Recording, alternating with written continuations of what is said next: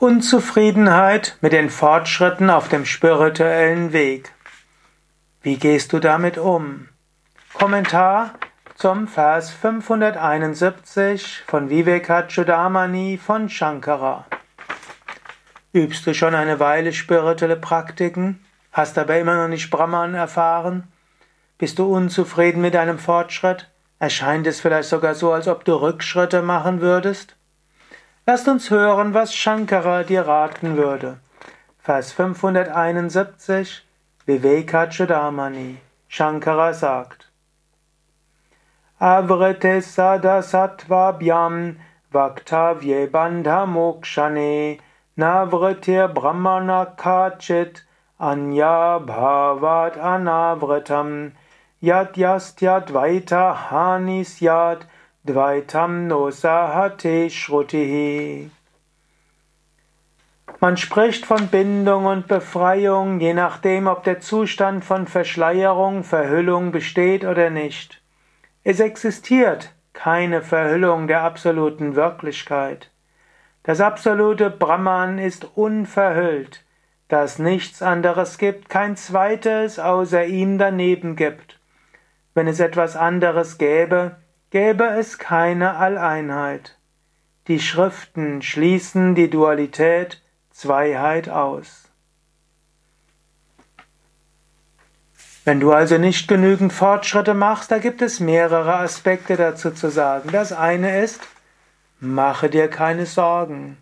Es gibt keine Bindung, keine Befreiung. Deshalb, es spielt nicht die große Rolle, ob du jetzt die Befreiung erreichst oder später. Bindung und Befreiung sind nur Konzepte im Geist. In Wahrheit bist du das absolute Selbst, ob du es weißt oder nicht. Natürlich gibt es der zweite Aspekt ist, du willst ja das Leid verlassen, du willst die Bindung verlassen. Da wäre mein Tipp, drücke die Sehnsucht nach Befreiung intensiver aus. Entwickle Mumukshutva, intensive Sehnsucht nach Befreiung entwickle Vairagya, eine gewisse Verhaftungslosigkeit gegenüber den Wechselfällen des Lebens. Kultiviere Viveka, die Unterscheidungskraft, und sei dir bewusst, äußere Dinge machen dich nicht glücklich. Du bist nicht dieser Körper.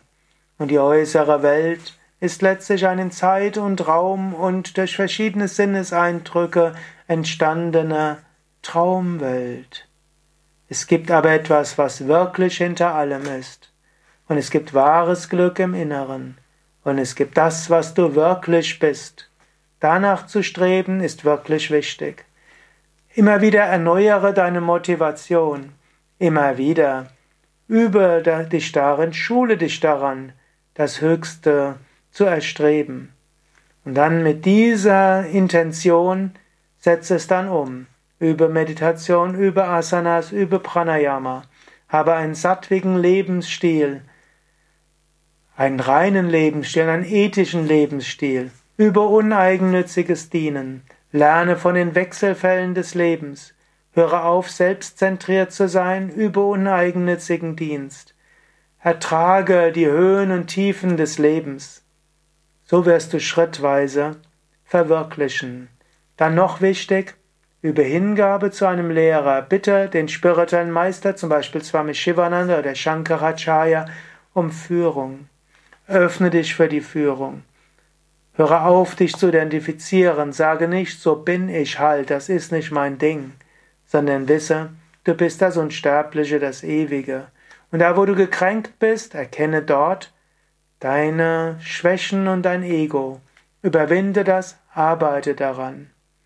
Aber behalte auch einen gewissen Gleichmut. Ob du befreit bist oder ob du dich befreit fühlst oder nicht, sind Konzepte des Geistes.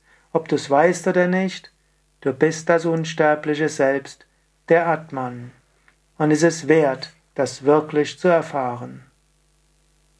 Sei also ungeduldig, strebe nach Befreiung und sei unendlich geduldig, weil der Befreiung macht es nichts, ob du sie erlangst oder nicht.